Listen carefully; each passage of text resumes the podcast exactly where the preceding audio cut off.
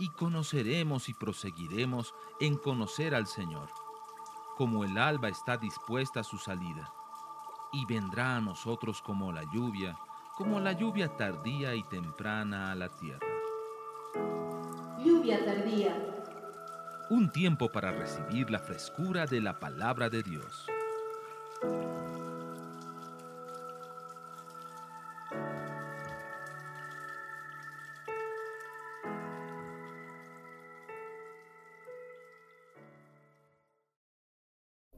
¿Pero los considera hermanos en la fe? Sí. Por la fe. Ese es el punto. Por la fe los llamo hermanos, aunque yo no vea una mente renovada aún en ellos. Entonces Pablo los exhorta y les dice, oigan, no se queden en eso, cambien su mente, cambien su manera de pensar. Entonces, ¿qué hizo Dios?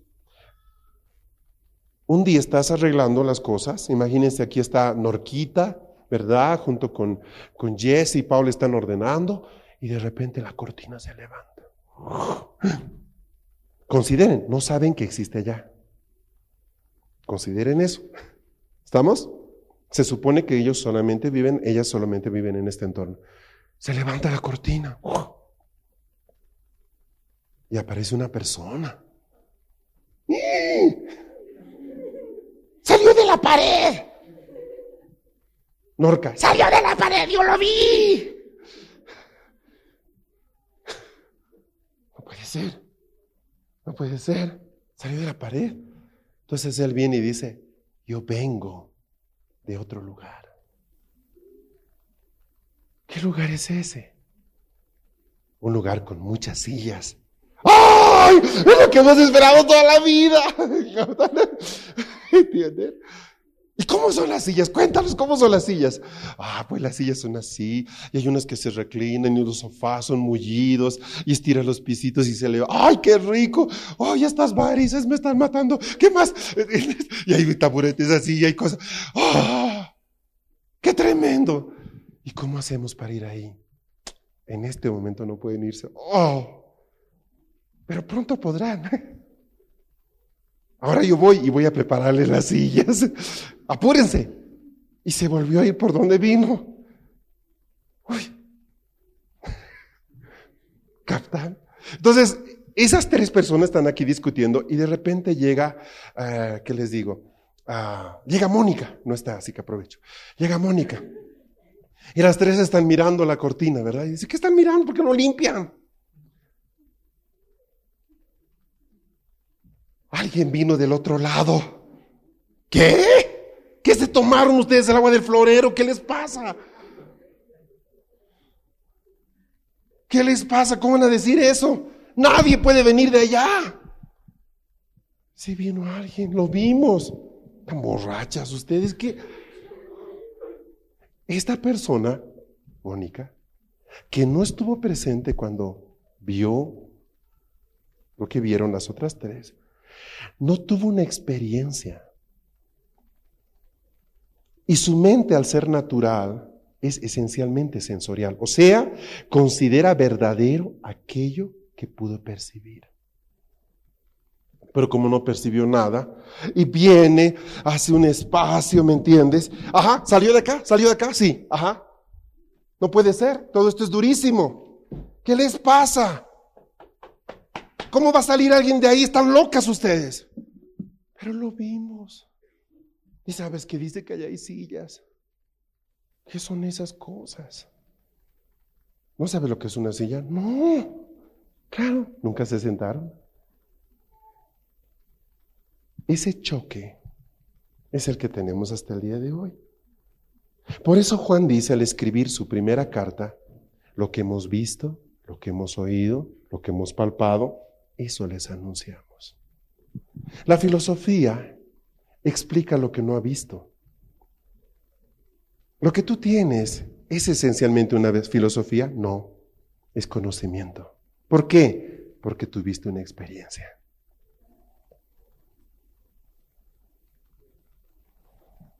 Entonces, ¿qué pasa? Imagínense, las tres muchachas le hablan a, Mónica y le aquí, a que Nora, que aquí la convencen. Entonces Mónica baja de aquí. Dice, sí. Entonces aparece ahí, ¿qué les digo? Ah, aparece Marcela, ¿no? La esposa de Jorge. ¿Lo han visto a Jorge? Y Mónica le dice, un hombre salió de allá. ¿Qué? ¿Estás loca? Esa es una pared, de ahí no sale nadie. Salió, ¿lo viste? Eh, no. Entonces, ¿de qué me estás hablando? ¿Comprenden el problema? ¿Quiénes pueden convencer a otra persona de lo que experimentaron? Los que lo experimentaron, exacto. O sea, si eso funciona así, solamente los discípulos, esos doce, más el grupo de los setenta, más los quinientos, yo qué sé, son los únicos que tendrían autoridad para hablar de Jesús. ¿Tú viste a Jesús como lo vio eh, Mateo? No. Ok, entonces cállate la boca. Pero vino el Espíritu Santo para que la experiencia de los primeros sea la experiencia de los segundos, sea la experiencia de los terceros, sea la experiencia de cada generación. De tal manera que aunque ellos no hayan visto al hombre pasar la puerta o la pared, perdón, ellos reciben la experiencia. Yo sé. Entonces, ¿qué sucede? Cuando tú tratas de convencerle del mundo espiritual a una persona sin la ayuda del Espíritu Santo, es más fácil predicarle a estas flores y esperar que ellas canten. ¿Por qué? Porque la única forma en que una persona perciba coherencia en lo que yo digo es que el Espíritu Santo ejercite en él lo que ejercito en mí. Por eso es que el Espíritu Santo viene a convencer de justicia, pecado y juicio. Dicho de otra forma, nadie se convierte sin que el Espíritu Santo no actúe.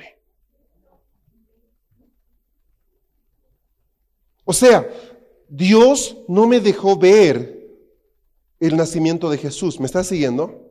Pero a través del Espíritu Santo yo te puedo expresar. Entonces, ¿qué hace? Esas tres hermanas, ¿qué hacen? Mira, mira, ven Marcela, ven, vamos a hacer una cosa. Y la, agarran a, la agarran a Mónica más, ¿no? Que está convencida de algo, pero no puede explicar. Entonces dice, a ver, cierren sus ojos. Y ponen las tres chicas su mano sobre Mónica y sobre Marcela. Espíritu, muéstrales lo que vimos. Lo vi, lo vi. Exacto. No necesito convencerle, no necesito apologética, no necesito dialéctica, la persona experimentó. Entonces el Espíritu Santo viene no para darte clase de filosofía, viene para traer la realidad del reino de Dios en ti. Entonces cuando tú caminas por la calle, nuestro gran problema es que tratamos de hacer conocer a Cristo a otros con palabras y es difícil. Porque estamos en esa misma situación. Yo ya vi pasar la cortina, por la cortina una persona, pero el que estoy queriendo ganar no. ¿Y cómo se resuelve esto? Por eso vino el Espíritu Santo. Ese día, en Hechos 2, las 120 personas tienen la misma experiencia. ¿Y cuál es su primera reacción? Empiezan a hablar de las maravillas de Dios en idiomas diferentes. ¿Me están siguiendo? Ahora, escuche por eso este versículo. Que seáis renovados en el espíritu de vuestra mente. Voy a usar de palabras de Jesús, Juan 6:63. Juan 6:63. ¿Lo tienen? Evangelio de Juan 6:63. ¿Dónde está la mente de Cristo? Está en el Espíritu Santo. El Espíritu Santo capturó, permítanme, Él capturó la mente de Dios, porque el Espíritu lo escudriña todo, aún lo profundo, dice la palabra. ¿Está, está conmigo?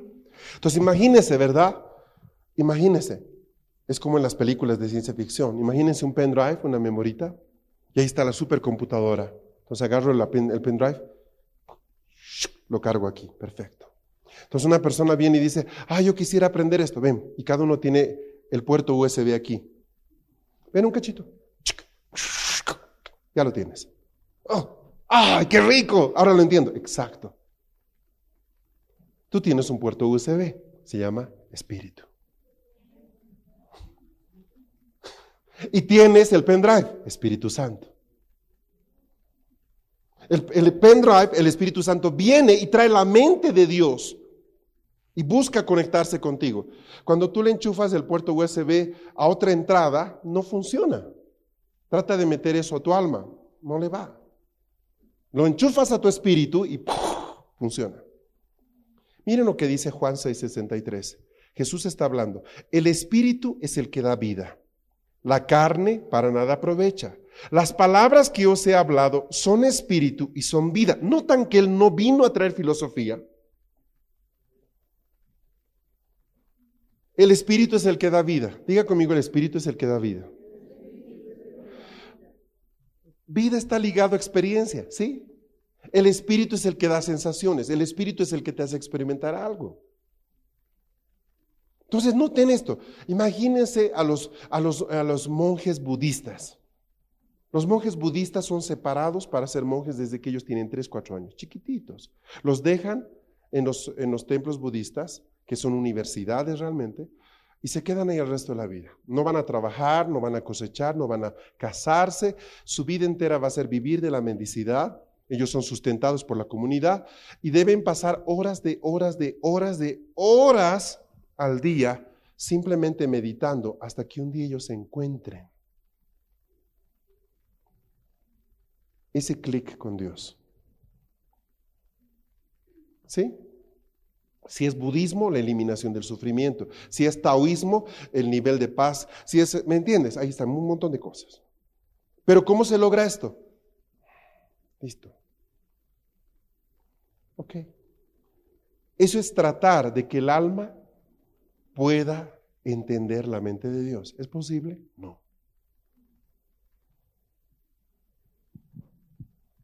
¿Por qué nosotros no hacemos eso? Porque no nos sirve. ¿Me están siguiendo? ¿Entienden por qué? Porque ese entrenamiento del alma no va a alcanzar nunca a tener la mente de Dios.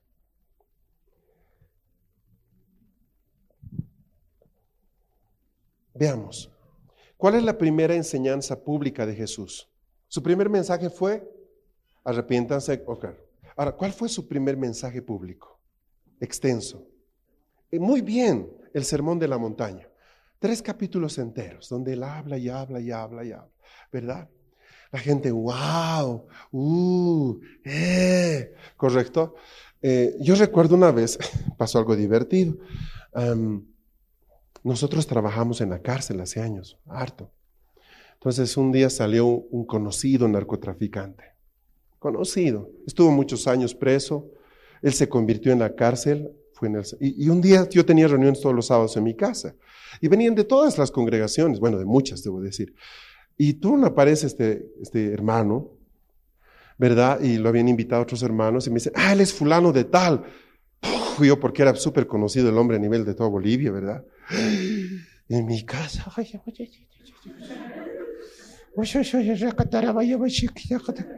¿Con quién lo trajo mi casa? Ay, hermanito, ven a la cocina. ¿Qué te pasa, animal, verdad? O sea, no, no hice eso, pero oh, ganas no faltaron. Entonces nos sentábamos y él cantábamos y todo, y bien interesante. ¿Para qué lo trajeron? Para que contara su testimonio. está bien, Dios, que yo hacía esto, narco, era un oriental, cambita. Y, al finalizar, una hermana que eh, hay, gente que debe callarse, ¿vio? Y, hablan cosas tontas. Entonces ella le dice, ay hermano, pero ya sabe, Jesús habló de usted. Él dijo, bienaventurados los que padecen persecución por causa de la justicia. Él estaba en la cárcel por narcotraficante. O sea, ¿cuál justicia? ¿De qué está hablando esta mujer? Era casi un santo el hombre. Bésenle las manos, oígase Un ratito. Que él dé su testimonio, que todos lo escuchen. ¿Por qué debo escuchar eso? Qué bueno que Dios cambió la vida de esa persona. Pero de lo que Jesús estaba hablando era de otra cosa totalmente diferente. La justicia de la que habla Jesús en las bienaventuranzas no es la del Che Guevara, o sea, es en otra onda. No es teología de la liberación. Ay, te persiguen. Bendito eres por eso. Bendito lo persiguen por narco. ¿Por qué no pagan las pensiones a su mujer? Porque lo persiguen por eso, no porque haya predicado la palabra. Este verso se cumplirá con los hermanos de China hoy día, siete años son pastor porque predicó en la cárcel, le acaban de dar hace unas semanas. Entonces, ¿qué pasa? Su primer mensaje, eh, básicamente, ¿saben por qué la gente no los entendió?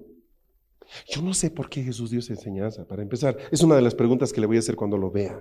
¿Por qué les dijiste eso? Nadie te entendió nada. Nadie. Escuchen esto.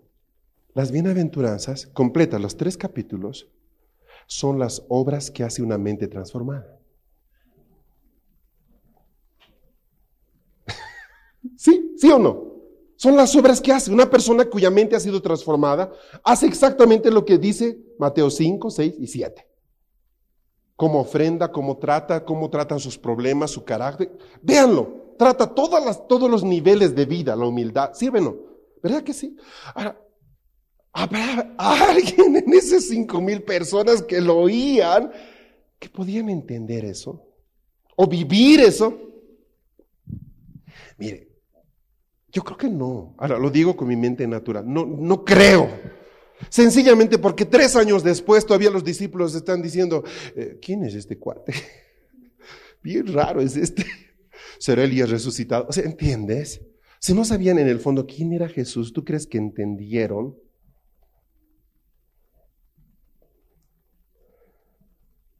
Ah, ¿Por qué lo dijo?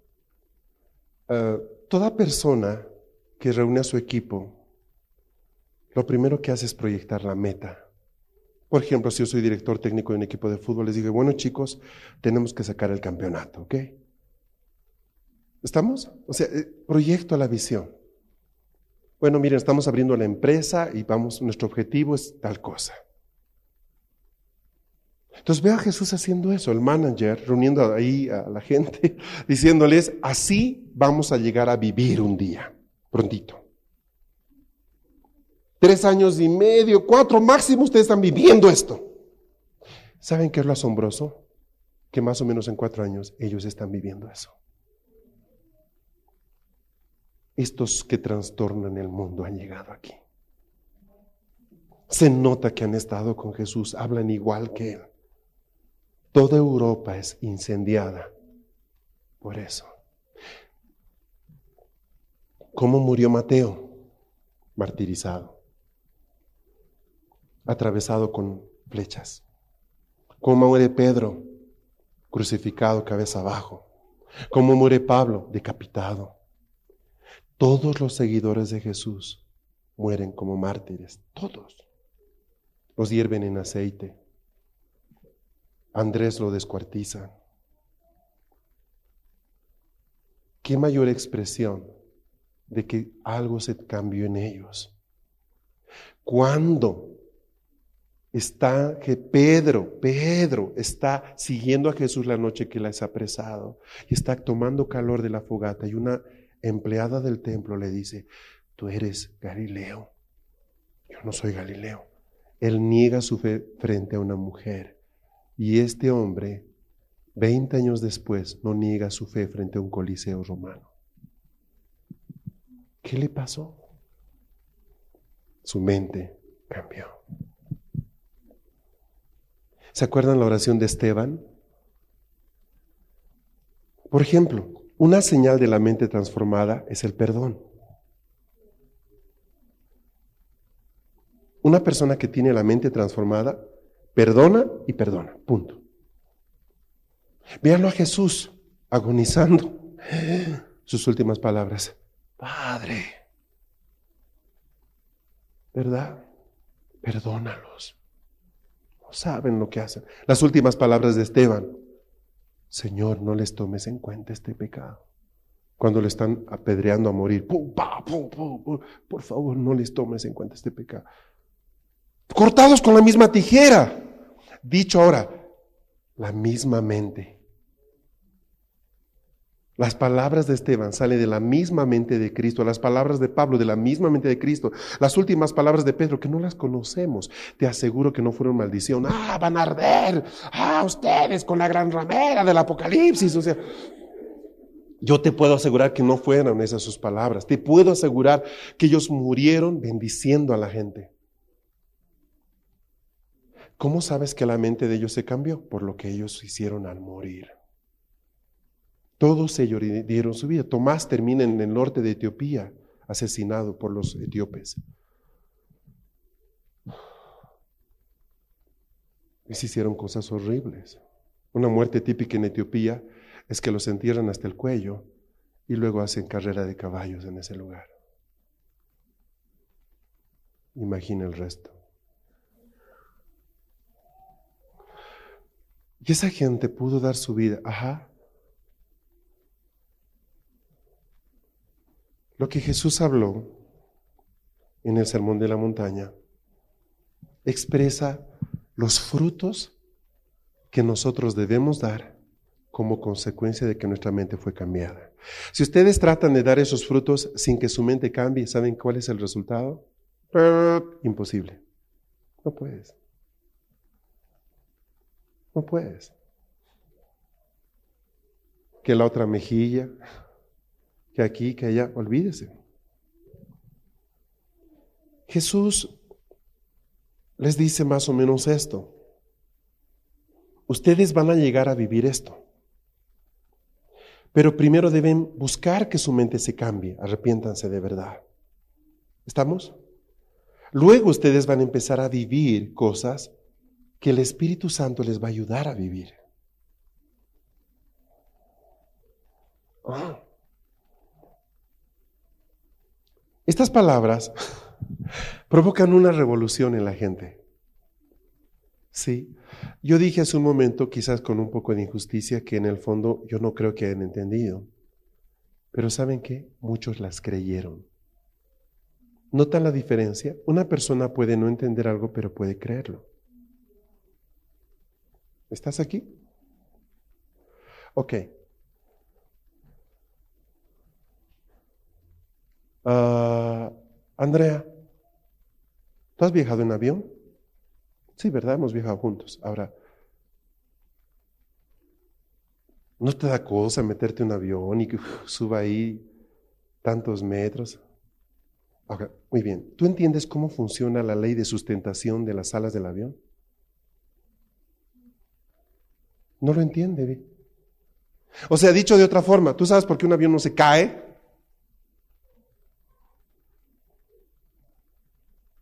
¿Cómo te puedes subir a un aparato que no sabes cómo es posible que no se caiga? Fácil. Por la misma razón que puedo aceptar cosas que no puedo explicar, pero las creo. O sea, me están siguiendo. En, en un avión no vuelan solamente ingenieros aeronáuticos. Yo no necesito entender algo para vivirlo pero al vivirlo voy a poder expresarlo. Sí, el avión puede volar gracias a las alas. Es que no es un tema de alas solamente. Si ustedes han visto esas películas viejas donde hacían experimentos de los aviones, tremendas alas y... Hay algo que no lograban, era la sustentabilidad de la, de la aeronave. ¿Cómo puede sostenerse? Y eso es básicamente por la forma de las alas. Y un físico aeronáutico nos podría hacer gráficos y nos explica, y es bien sencillo. ¿Han hecho avioncitos de papel? Ya, yo no. Los que yo hago parecen trenes de papel. Pero mi hijo hace unos aviones extraordinarios, no sé cómo los hace. Ahora, el tema solo, el papel es muy ligero, pero no por eso cualquier avión que haces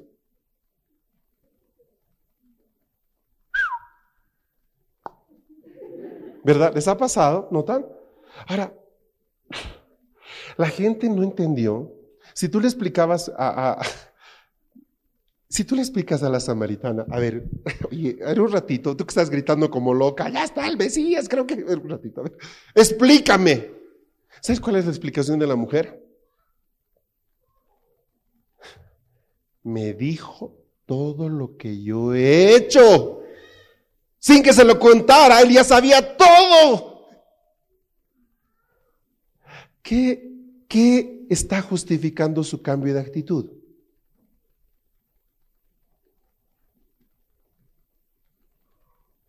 Tuvo, tuvo un tremendo debate filosófico con Jesús. ¿Qué le tocó la médula? La manifestación del poder de Dios. Ella va y dice, ¿no será él el Mesías del que hablan las escrituras? ¿Me entienden? Vio salir alguien de la pared. Y va corriendo a Samaria haciendo que, pretendiendo que todos crean que alguien salió de la pared. Pero él solo habló con ella. Entonces ella no pudo convertir a muchos y la señal de eso es de que Jesús no entró a predicar a Samaria, dice porque la gente no creyó. O sea, ¿cuánta gente habrá ganado la mujer samaritana ese día? No creo que muchas. Necesitaba de algo. ¿Qué? El pendrive. ¿Qué? del Espíritu Santo. ¿Qué pasa? Si tú cuando hablas no tienes seguridad de que el Espíritu Santo está fluyendo por tu boca, quizás nadie te esté escuchando nada. Entonces sales frustrado. Ay, no puedo convertir a mis amigos, son muy duros, es que no sé qué, es que no sé cuánto, voy a hacer guerra espiritual. Un ratito antes de que hagas algo, ¿estás segura? ¿Estás seguro que el Espíritu Santo está hablando por ti? O sea, el que digas, porque de tal manera me dio el mundo, porque no quiere que ninguno. Un ratito. Si, si, si fuera con versículos que ganamos gente, deberíamos regalar CDs, ¿captas? Las palabras que les he hablado son espíritu y son vida. La carne para nada aprovecha. O sea, pastor, ¿qué quiere decir? ¿Cómo yo debo evangelizar? es dejar hablar al Espíritu Santo. O lo digo de esta manera, es dejar obrar al Espíritu Santo. ¿En eso consiste todo? Sí. ¿Me están siguiendo? Por eso es que no hacemos cursos como Nueva Acrópolis, Nueva Stignapura, porque no queremos a la gente darles una filosofía, no queremos darles manuales, Queremos que ellos puedan vivir lo que Jesús prometió que íbamos a vivir cuando Él ya no estuviera con nosotros. O sea, date cuenta, la única manera en que tú puedas lograr un impacto a tu alrededor es dejar a obrar al Espíritu Santo. Por ejemplo, una sanidad. Orar por un enfermo. ¿Tú crees que puedes tener un entrenamiento de sanidad? física. Es la acción del Espíritu Santo en ti o a través de ti. ¿Tú crees que hay una posición especial? Mira, para sanar a la gente, cuando se trate de contusiones primarias, pones tu mano derecha aquí y tu izquierda aquí. O sea, si fuera así, ¿entiendes? ¿Captas? Y eso pasa, es divertido. Yo, yo lo he visto. Alguna vez he conocido el ministerio de una persona muy metida en eso y todos sus discípulos lo hacen igualito. Como que parecería que, ¿no? Cortado con la misma tijera y, hasta los ademanes y todo. Pero no es eso, no es que lo imites, ¿verdad? La imitación es una buena forma de aprendizaje, no se olviden. Pero eh, el Espíritu Santo no quiere que copies una persona, el Espíritu Santo quiere que lo copies a Él.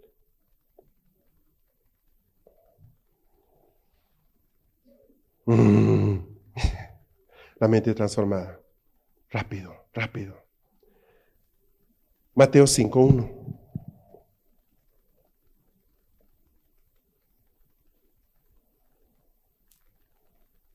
Vamos a dar un pequeño vistazo a esto. Sigo con el sermón de la montaña. ¿Están conmigo, verdad? ¿Me están siguiendo? Y es una enseñanza un poco filosófica, medio extraña, pero ay, la pared y yo qué sé. Mateo 5.1, cuando vio y cuando vio Jesús a las multitudes subió al monte y después de sentarse sus discípulos se acercaron a él. Estás escuchando tu programa lluvia tardía.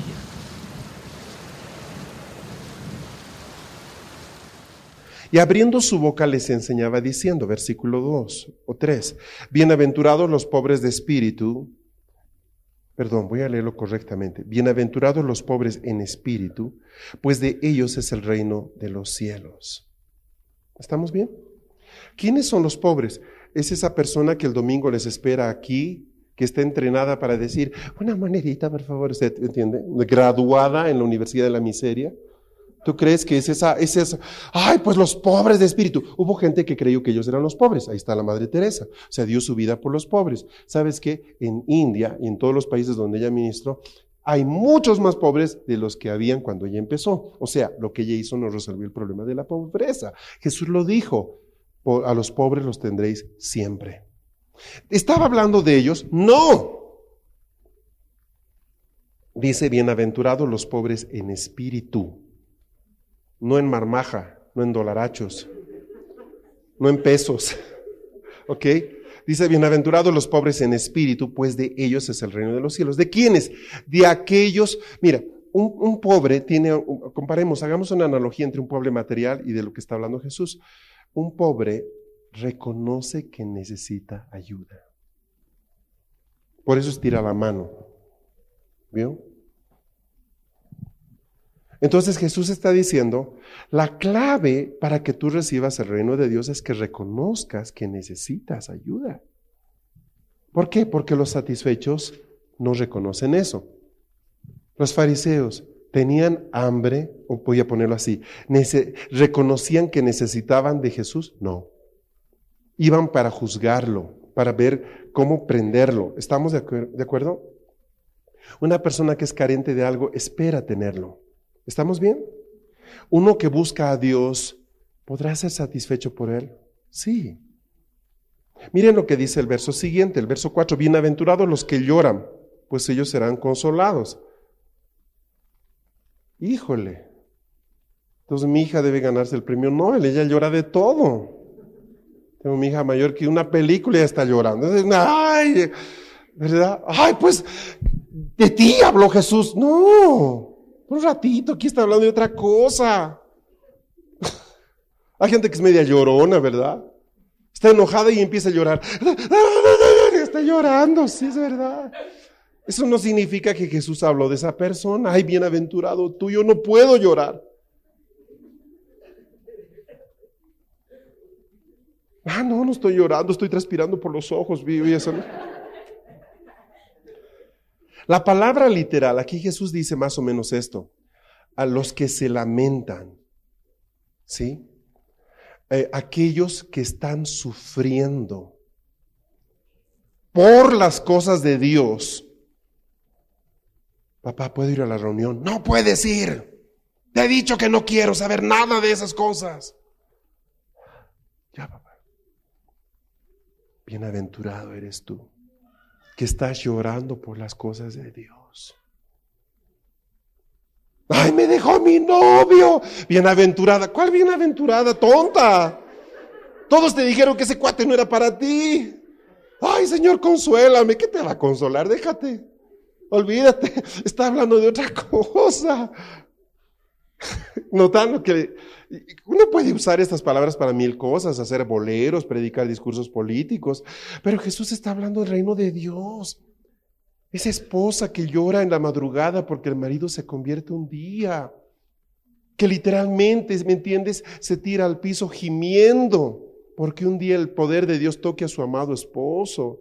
Esa hija que llora y ayuna y se pone de rodillas en quebranto porque sus papás un día conozcan el poder de Dios. De eso está hablando, bienaventurado tú que lloras por causa del Señor del reino, porque un día vas a ser consolado. ¿Y cómo se te consuela? Porque ves la respuesta a tu aflicción. No es el que llora por deudas, el que llora por sus problemas, el que llora porque hizo lo malo, el que llora porque se embarró. No está hablando del que llora por la causa de Cristo. ¿Verdad? ¿Por qué? Porque tú has entendido que seguir al Señor es complicado, la gente se te burla, pierdes a tus amigos, es difícil, es una vida de renuncia. La vida en el reino de Dios es perder, no es ganar, es perder. O sea, ese es el tema. Por eso es que el mensaje de la fe no es aceptado, porque lo que vence en este mundo es el mensaje de éxito, el mensaje de egoísmo, algo usted, pero, pero no, la vida de Dios es una vida de renuncia. ¿Entienden lo que les estoy diciendo? Bienaventurados los humildes, pues ellos heredarán la tierra. Uno mira a un pobre, ay, los humildes. Un ratito, visto gente bien orgullosa. La palabra humilde aquí es praus, en el, en el griego, praus. ¿Y saben qué significa praus? Disciplinado, controlado o caballo domado. Bienaventurados los humildes. ¿Sabes qué es una persona humilde? Yo sé que te puedo romper las muelas de un puñete, pero no lo hago. Me controlo. Bienaventurado por hacer eso, porque tú vas a heredar la tierra por eso. No es el concepto de, usted es basura, lo soy, lo soy. Usted es alfombra, soy alfombra. No está hablando de eso, por favor, ten un poco de dignidad. Respétate. No está hablando de eso, no soy nada, gusano de Jacob es mi nombre. ¿A quién le gustan los gusanos? el tequila ya, pero... ¿Qué está? ¿Qué? Olvídalo. Bueno, al de comidas exóticas se le gustan los gusanos, al de a prueba de todo ese le gustan los gusanos, pero, pero no una persona que tenga una dieta buena, a ver, bife chorizo, gusanos, ¿qué quieres? Escoge tú. Ahora, entienda esto, ah, voy, voy a esto. Aquí cuando dice bienaventurados los humildes, no te dice bienaventurados los praus los que pueden controlarse. ¿Por qué? Porque es más fácil no controlarse. Es que yo soy así, cuando quiero gritar, grito. Sí, por eso no vas a heredar la tierra, ¿captas? Porque la podrías destruir. Un ataque de ira no queda nada. Gracias, Padre, porque no la va a heredar él. Serás inquilino, pero no serás dueño. ¿Vio? No tiene nada que ver con ese concepto de humildad. Ay, he conocido unas personas bien humildes. ¿Por qué dice? Porque son pobres. No, no, la palabra correcta, he conocido gente pobre, necesitada, que no tiene plata, trabajo. Humilde habrá que ver. Me estás siguiendo, ¿verdad? Humilde en el concepto de Jesús es una persona que controla su enojo, que controla su reacción. Fuerza bajo control, disciplina, disciplina. ¿Estamos bien? Por eso es que ellos van a poder gobernar sobre la tierra. Porque han probado que tienen la habilidad de ser medidos en sus reacciones. Ahora, no todos son así, pero podemos llegar a hacerlo. ¿Cómo? ¿Qué curso debo hacer, pastor? Mansedumbre en tres sesiones, no hay eso. Mansedumbre for dummies, para principiantes. No hay eso. No existe eso. Eh, ¿Cómo se consigue? Por la acción del Espíritu Santo. El pendrive, ajá, en ti. La mansedumbre ya está programada en tu espíritu. ¿Por qué? Porque es parte del carácter de Cristo, de la mente de Cristo. ¿Tú crees que él era manso? Hola, ¿tú crees que él era manso? De hecho, él lo dice, aprende de mí que soy manso, y noten, dice, y humilde de corazón. Nota que no son sinónimos, si no, no diría y. Si él era manso y él está en mí, si la mansedumbre está en el pendrive y el pendrive lo enchufo a mí, ¿podré recibir mansedumbre? Sí. Eso se llama gracia. Por la gracia de Dios, tú puedes vivir el carácter de Cristo sin que pase por un entrenamiento personal. Si tú puedes ganar eso por tu propia disciplina, genial. Yo admiro mucho ese monje que tú lo agarras a cachetadas y lo pateas y sigue quietito ahí. ¡Wow! ¡Qué tremendo! Porque él no tiene el Espíritu Santo y mira lo que aguanta. Y le gritas de todo y hablas de su abuelita y de su mamá, ¿verdad? Y le levantan un dedo, dos dedos, todo y sigue ahí. ¡Qué tremendo el hombre! Hijo de árbitro y de todo, nada, sigue, sigue tranquilito, ¿verdad? ¿Cómo? ¿Cómo reacciona? Bueno, ahí está 40 años meditando en el piso. ¿Qué quieres que salga con un garrote? El fruto de su esfuerzo está en él. Su propia disciplina y entrenamiento rindió fruto. Claro, el alma puede ser entrenada desde luego. Pero ¿qué pasa? Una persona iracunda pegaba a la mujer, tiraba todos los gatos, escapaban de todo el vecindario cuando llegaba los viernes. Cristo lo agarra. En dos semanas es otra persona. Le gritan de todo en el semáforo y él les dice, Dios te bendiga. ¿Qué le han hecho a este hombre? ¿Le han hecho una lobotomía? ¿Le han extirpado la mitad del cerebro? No. El Espíritu Santo está cambiando sus genes. ¿Verdad? ¿Ustedes conocen gente así? Sí. No han ido a un curso de control mental, método Silva. No. ¿Cómo lo lograron? Se enchufaron el pendrive. Creyeron. Y con los años, hasta para enojarte, tienes que esforzarte. Ya no te sale. Ya no te sale. A ver, ahora voy a ir enojado. No, no, te sale ya. Estás actuando así, correcto. ¿Por qué? Porque, porque hay un cambio de identidad. O sea, esa es la parte maravillosa. Eso es gracia. ¿Te costó? No, Él lo hizo todo. Es la acción del Espíritu Santo en mí. O sea, quiero que entiendas esto. En la medida que nuestra mente cambia, no es que vamos a ser mejores personas.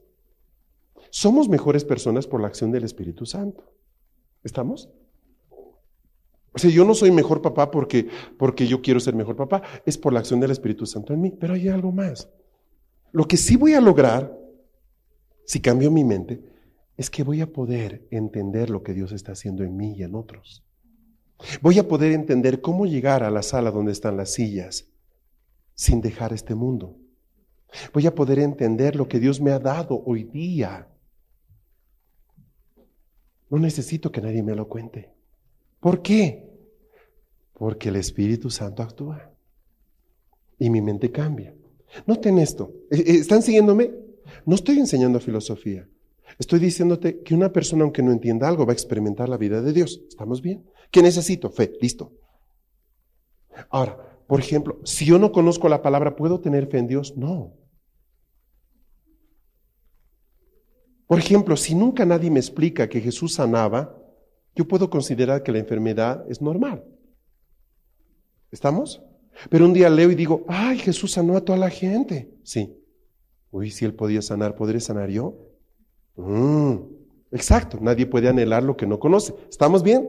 Digo, yo sí quiero eso. Entonces, cuando yo leo la palabra, lo que yo tengo aquí es un modelo de lo que Dios espera de mí. Ahora, ¿cómo se logra ese cambio? Por la acción del Espíritu Santo. Entonces yo le digo, Espíritu Santo, te voy a pedir algo que nunca te he pedido. Quiero que me enseñes a sanar a la gente.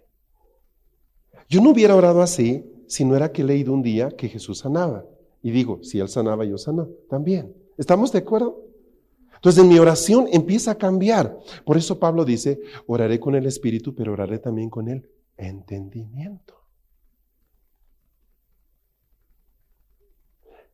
Una persona que hace cosas que no entiende, con el tiempo se vuelve místico.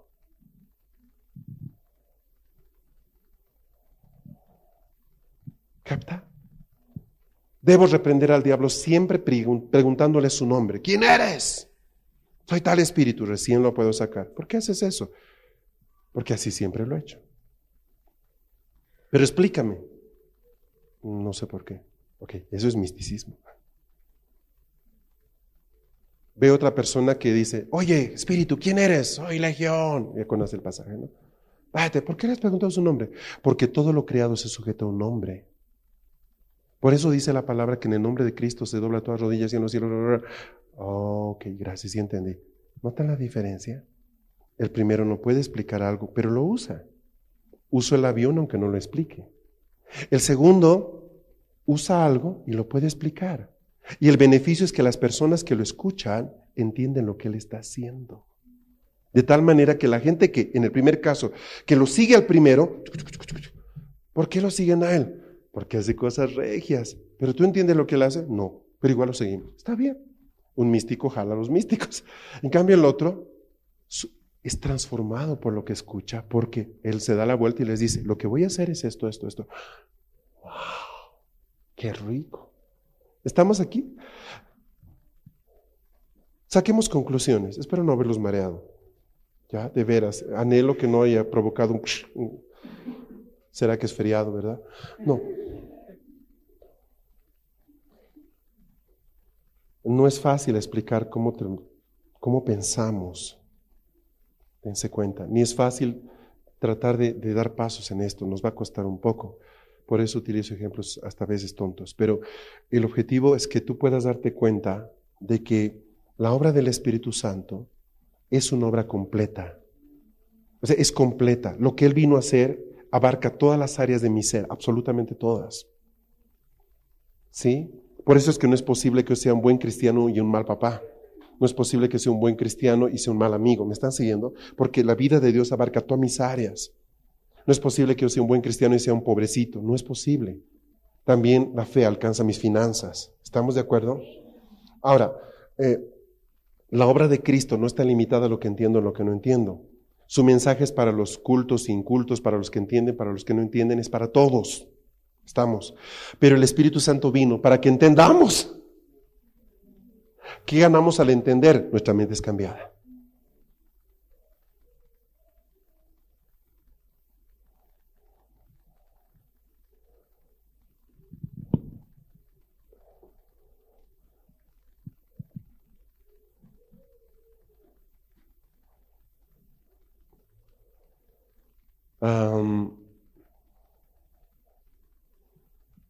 Yo no sé el, lugar en el que tú estás, o sea,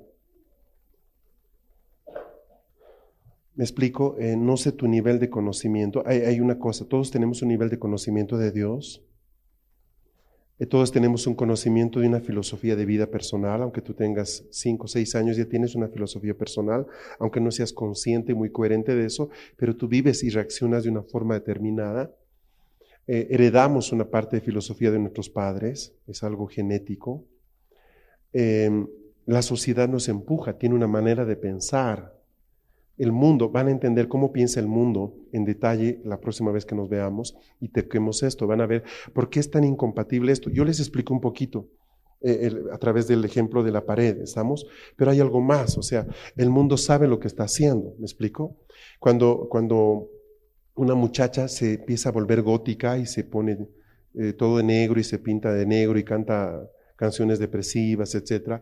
Tú puedes sentarte con esa persona y le dices, ¿por qué haces esto? ¿Por qué te vistes con medias negras rasgadas y te pintas las uñas de negro? Entonces te va a explicar por qué. ¿Estamos bien?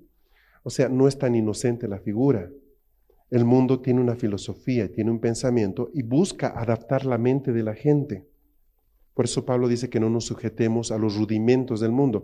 La palabra rudimento en el griego es esquemas. Entonces el mundo tiene una manera de pensar. ¿Me están siguiendo? Entonces quiere que nosotros nos encasillemos en eso y eso hace que el mundo pueda avanzar. Cuando se levantan los que no están de acuerdo con eso, ahí empieza a haber diferentes situaciones. Ahora, eh, el diablo ha corrompido la mente del hombre por efecto del pecado. ¿Estamos? Entonces Cristo vino para restaurar la manera de pensar del hombre de Dios. Entonces Él vino a hacer cosas y a decir cosas y a enseñar cosas que ningún profeta había enseñado antes. ¿Por qué? Porque nadie vino del cielo, solo el Hijo del Hombre que está en el cielo. ¿Estamos bien? Él viene del otro lado de la pared, nos despliega un mundo eh, a todos nosotros y se va y nos dice que la manera que nosotros tenemos de entender lo que está al otro lado de la pared es por el Espíritu Santo. Entonces tú tienes dos alternativas y resumo un poco en esto, esta enseñanza. Tú puedes quedarte con tu mente natural diciendo esto es lo que veo, así nomás es, y eres cristiano. Estoy hablando de gente creyente. Así nomás es. Si aquí dice que vamos a ser bendecidos en todo, pero yo veo que no. Si lo creo, está bien. Y hay gente que va a decir, no, esto, aquí hay más. Pero la única manera de poder dar ese paso, atravesar esta pared, es porque el Espíritu Santo actúa en nosotros. ¿Cómo afecta esto tu vida? De mil maneras. Cuando tú eres una persona que cree en el poder de Dios, o sea, ¿cuántos de ustedes creen en el poder del Espíritu Santo? ¿Por qué no lo usan? Por ejemplo, eh, yo quiero ganar una persona en la oficina. Entonces, ¿qué hace un psicólogo? Le dice, a ver, siéntese, ¿verdad? Está depresivo, está fumando. ¿Cómo sabes que está depresivo y con estrés? Porque tiene cinco dedos y tiene 15 cigarrillos en su mano, ¿entiendes? Es fácil.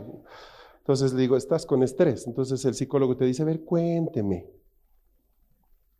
Y empieza a hablar, hablar. Tú sabes que parte de resolver un problema es que alguien lo empiece a hablar, aunque lo hable frente al espejo. El hablar es una catarsis, es un soltarse, es una ayuda. Entonces el psicólogo te escucha, te escucha, te escucha, te escucha y te cobra por escucharte. Por cierto, es divertido. Te cobra. Entonces, como quiere cobrarte muchos años, te va a escuchar mucho tiempo, es decir, poco a poco. Ahora, ¿él sabe lo que debes hacer? No. Te lo digo porque yo tengo amigos psiquiatras y psicólogos. No, las respuestas las va a dar el propio paciente en lo que dice. Por ejemplo, dice, yo no puedo perdonar a mi padre. Listo. ¿Cómo se va a solucionar el problema de este cuate? Perdonando a su padre. ¡Qué fácil! Así cualquier psicólogo. Correcto. Pero, pero, pero lo que hace psicólogo a un psicólogo, ¿saben cuál es? La habilidad que él tiene de escuchar. Porque hay gente que escucha y nadie le entiende. Ahí la tienes a la mujer que se está quejando tres meses por esto y el marido vive en la luna. ¿Qué? ¿Cuándo me has dicho esto? Te he pedido que cambies ese foco desde hace dos años. ¿Cuál foco? ¡Ah, ¡No me escucha! Y ahí empiezan los asesinatos en los cónyuges, ¿verdad? Claro. Tú sabes que la mayoría de los divorcios es por falta de comunicación y no es que son dos mudos. ¿Cómo puede ser que dos personas normales no se comuniquen? Porque comunicación significa que hay un emisor y un receptor. Entonces, cuando los dos son emisores, grave. Entonces es un diálogo de sordos, porque siguen diciéndose cosas todo el tiempo que parecen discos rayados, ¿verdad? O cuando los dos son receptores, ya pues habla.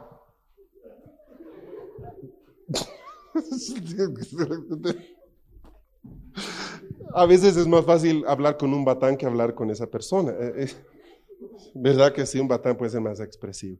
Entonces, en realidad, un psicólogo es una persona entrenada en escuchar. Y uno dice, ah, sí, sí, sí. Pero en realidad no sabe cuál es tu problema, ni siquiera sabe qué es lo que vas a, cómo te puede ayudar. Pero en tus palabras está ahí, porque tu alma, y es que tu alma es la que habla, tu alma misma sabe cómo sanarse. Y al hablar, el alma encuentra la sanidad para su propio problema. Todos nosotros hemos sido creados para sanarnos a nosotros mismos, nuestro cuerpo. Te haces un corte y vas a ver que dos días después ya estás sanando. Así es el alma. ¿Verdad que sí? ¿Me están siguiendo? Es en lo natural, en lo espiritual también. Entonces, ¿qué sucede? Simplemente, amados, de que yo debo usar el Espíritu Santo para que, por ejemplo, esa, yo sé que esta persona tiene un problema, pero no le puedo decir, a cuéntame. Si yo tengo el Espíritu Santo, le digo, Señor, ¿cuál es su problema? Entonces, por eso Pablo dice, podemos profetizar todos. Profetizar en el concepto de que yo puedo decirle lo que esta persona necesita sin que él me haya dicho su necesidad. Esa habilidad la tenemos todos. ¿Me están siguiendo? Es, es sencillo. Ahora, no es ver lo natural. Si ves a alguien que está cada rato, Entonces le digo, oye, necesitas lentes. Wow, profeta. No, no es profeta, o sea, se nota, ¿entiendes? Pero ¿qué pasa? El hombre es feliz, es exitoso, tiene su auto último modelo, pero tú te acercas y le dices, sabes, yo puedo ver esto en tu vida, ta, ta, ta, y la persona empieza a llorar. Y cae quebrada. ¿Qué, qué pasó? ¿Por qué está llorando? ¿Qué le has dicho?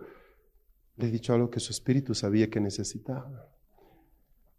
¿Sabes cuánta gente ganaríamos así para, el Señor? Mucha.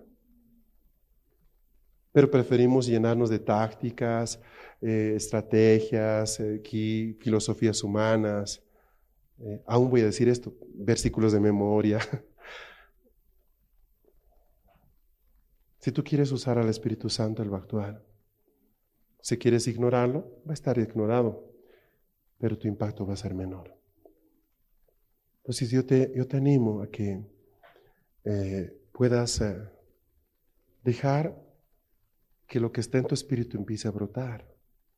Por eso es tan importante que adores en los momentos en que ya no hay letras y decimos cantemos. Porque se supone que yo puedo decir no solo lo que está escrito, Yo no necesito una hoja que me enseñe a agradecer a Dios. La gente está herida a nuestro lado y yo quiero ganarla. Usa el Espíritu Santo. El resultado es extraordinario. Imagínense profesores que entiendan eso en los colegios. Imagínense compañeros de trabajo que puedan ver el espíritu de la persona. Ahora, ¿tú puedes hacerlo? Sí, la palabra de Dios dice que todos podemos hacer eso. Empieza practicando esta semana. Ahí en el minibús, en el trufi, te sientas al lado de alguien, dile, Señor, dame una palabra específica para esta persona. Y es todo un desafío.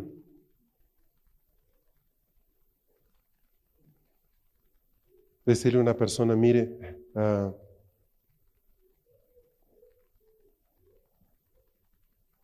Dios le va a devolver a su esposo y no es casada. ¡Ah! Trágame tierra, me bajo en la esquina.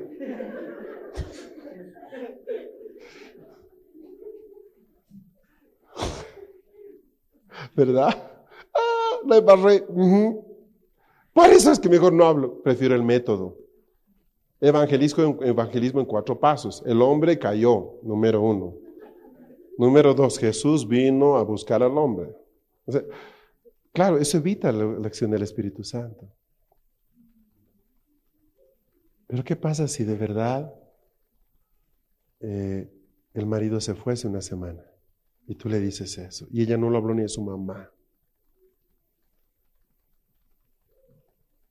Ya está, está hecho. Dios me dice esto para usted. En tres días su esposo le va a llamar. Le voy a dar mi tarjeta. Tome nota el teléfono. Me va a llamar ese día. ¿Cómo sabe usted eso? Dios me lo ha dicho. ¿Y sabe por qué me ha dicho eso? Porque usted es muy importante para Él. Listo. ¿Qué evangelio necesita escuchar esa persona? Y escucha todo. ¿Obedece a las leyes de la mente? No, lo que acabas de hacer es una locura. Opera un cambio inmediato. La persona es expuesta al poder de Dios. ¿Sabe qué va a decir esta persona de aquí en tiempo? No sé quién es, no sé qué, religión tendrá esa persona, pero yo quiero lo que esa persona tiene. Eso se llama evangelismo de presencia. Es la presencia de Dios hablando a otros. ¿Eso está en mí? Ajá, pero prefieres el manual. Vote el manual y usa lo que Dios te ha dado.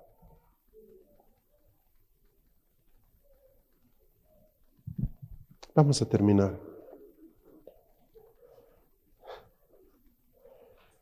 No les estaría pidiendo que hicieran algo que yo no he hecho antes. Pero yo gané a mucha gente así. ¿Y saben qué es lo más divertido? Cuando yo no sabía que había un ministerio profético. Yo pensé que eso era lo normal. Por una sencilla razón, cuando yo me convertí, una chiquilla de 14 años me dijo toda mi vida. Yo tenía 15, o 16, para ser exacto. Y me dijo todo. Dice, ¿quién le ha contado esto a esta mujer? Entonces cuando yo conocí al Señor, yo empecé a hacer eso. Así debe ser, ¿no? Hasta que un pastor me sentó y me dijo, no existe eso. Tú tienes que estudiar para ganar a la gente. Te voy a explicar las leyes espirituales. Y por años ya no pude hacer eso. ¿Me están siguiendo? me dijeron que la mano que usaba no existía. Pues yo me quedé en una confusión de decir, ¿cómo las gané? Muchos años después entendí que esa persona que me estaba enseñando en realidad no sabía de lo que estaba hablando y de que lo que yo hacía sí era correcto. Así funcionamos. Así que es muy importante el lugar donde te conviertes, porque eso va a determinar hasta dónde puedes llegar.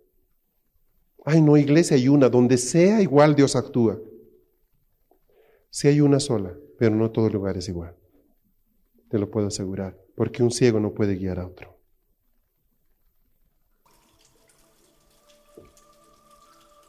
Amén.